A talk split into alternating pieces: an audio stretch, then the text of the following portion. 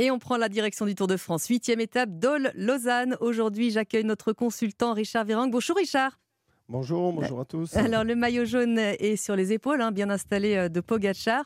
Ça peut changer Richard ou on s'arrête là et le tour est plié?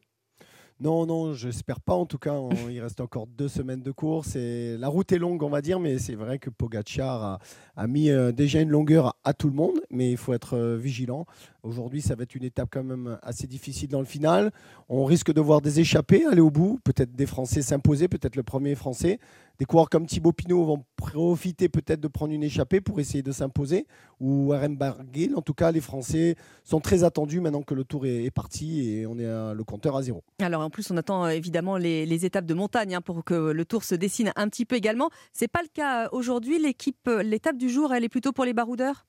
Oui, baroudeur, mais attention, hein, les quatre derniers kilomètres sont assez musclés quand on arrive à Lausanne, au stade olympique, et donc il va falloir être vigilant. Donc il va y avoir deux, deux courses dans la course la course devant pour les échapper pour l'étape.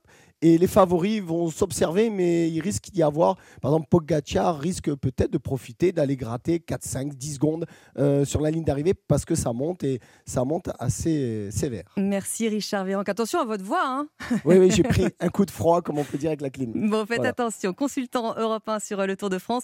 On vous retrouve ce soir dans le Club Tour, bien sûr.